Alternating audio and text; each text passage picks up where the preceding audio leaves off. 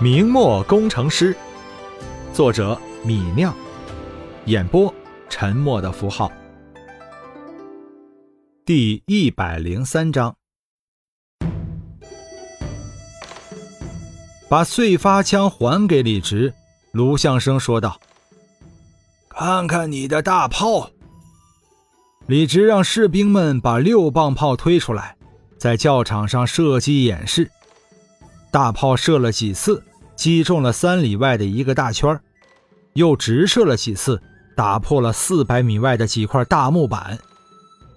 众将兵马中都没有装备火炮，对火炮没什么概念，不知道李直的轻炮减轻了一百多斤，大大提高了机动性，降低了造价，反而都觉得李直这大炮倒是稀松平常。他们都觉得，这也就是寻常的小型红衣大炮。红衣大炮，九边各军阵多多少少都有一些，只不过李直拥有的数量确实惊人。这样四十门大炮在战场上齐射，想必十分壮观。难怪老回回会中了李直的招。不过这么多红衣大炮，得花多少银子呀？卢相生问了一句：“这大炮造价多少啊？”傅千户如何有这么多银子造炮？明代一贯铜钱六斤重，七百五十斤铜需要一百二十多两铜，而李直的六磅炮用青铜六成，用生铁四成，造价更低，造一门六磅炮的成本不过一百两。但李直当然不会直接报出家底，而是说道：“铸造一门大炮十分艰难。”良品率只有十分之一，一门要耗银六百两。在下有一些脂肪产业，靠这些脂肪赚到的钱养军。这四十门大炮就是两万四千两银子。这彪悍的天津兵马，原来全是银子堆出来的。听到李直的话，众将都是大眼瞪小眼儿。一个小小防守官，居然靠自己的产业。几万两、几万两的往外掏养一支军马，只听说当军官克扣军饷赚钱的，没听说自己掏腰包养兵马的。这自掏腰包为国家养军，要思想境界多高才行啊！这李直实在是个异类啊！即便是卢相生听到这个数字，也是十分失望，暗道。李直强军的法子耗资巨大，是不可复制的。大明朝恐怕也只能有这一例了。看完了李直士兵的表演，卢相生和众将兴趣寥寥，找不到什么可以借鉴的地方，便各自离开了。崇祯八年九月二十五日，结束了汝州之战的选风团拔营，开回天津。来的时候，士兵们是用两条腿走来的，回去的路上却多了一千多匹战马、驼马。在洛阳击退两千唐马时候，缴获两百匹战马；击败老回回的时候，缴获三百多匹未受伤的战马，加上卢相生分给李直的一千匹驼马，旋风团一人一匹马都不止，行军起来轻松许多。加上卢相生分的一万两纹银战利品，这一行算是满载而归。部队一路北行，用了两个月，在十一月二十一日返回范家庄。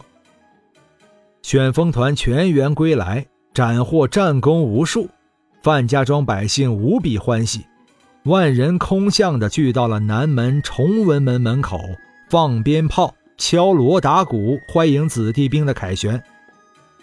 噼里啪啦乱窜的鞭炮挂在城门上，像是舞动的精灵，欢迎英雄的归来。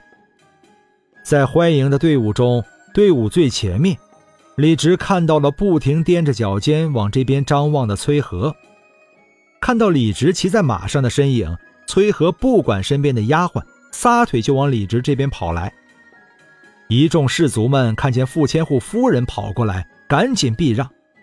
等李直跳下马来抱住他，崔和已经哭成了泪人。藏在李直怀里，崔和鼻子一抽一抽的说道：“你你终于回来了，我还怕再也见不到你了。”李直笑着摸着崔和的脑袋说道：“不怕不怕，我回来了。”崔和抬起泪眼连连的脑袋说道：“要是你被人打死了，我一个人日子怎么过？”李直安慰道：“不会被人打死的，只有我打别人的呢。”崔和这才停止了哭泣，用袖子擦了擦眼泪，说道：“你打赢了。”李直点头说道。是呀，打死了六千多个贼兵呢。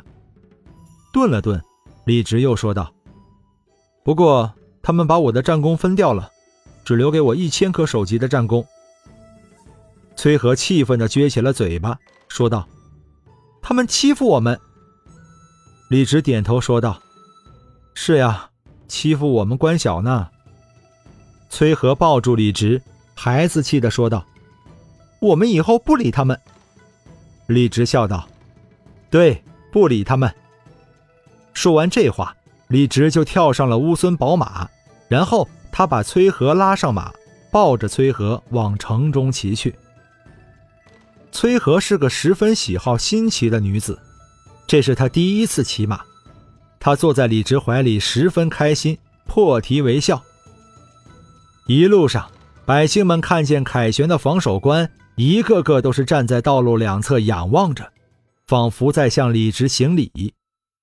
倒是有一群儿童在人群前面跳跃追逐，还往李直身上撒野花。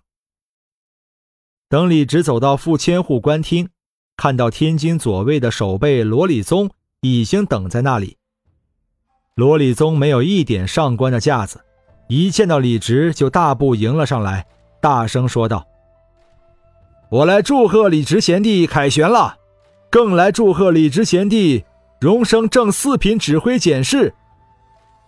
罗礼宗听说李直立下大功，即将升迁，觉得李直前途不可限量，已经主动把李直的称谓改为李贤弟了。他昨天得到旋风团今天进城的消息，从早上起来就在范家庄等李直，到现在已经等了一个时辰了。罗礼宗觉得李直的实力很强，前途很大，所以他现在抓紧机会结交李直。作为一个上官，罗礼宗已经没法更亲切了。李直笑着跳下战马，把崔和扶下马，这才准备给罗礼宗行礼。但他还只是摆出一个动作，罗礼宗就赶紧扶住他，大声说道：“贤弟何须大礼？”莫要折煞愚兄了，贤弟此番出征，风头压过一众副将参将，愚兄这个守备算什么？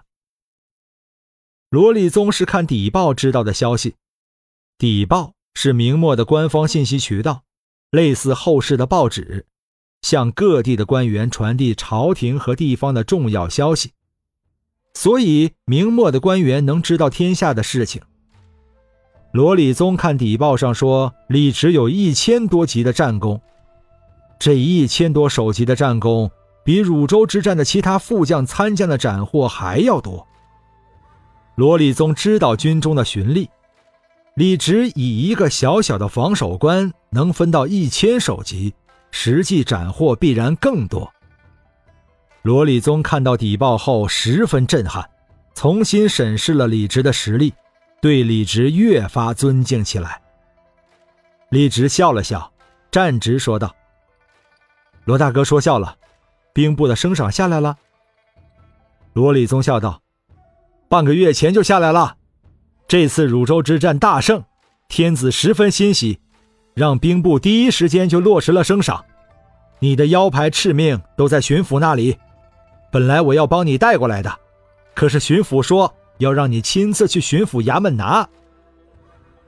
李直知道巡抚这是要自己记他的人情，便笑道：“那我这就去巡抚衙门拿。”罗立宗说道：“我和贤弟同去，沾一点贤弟的喜气。”本章播讲完毕，感谢您的收听。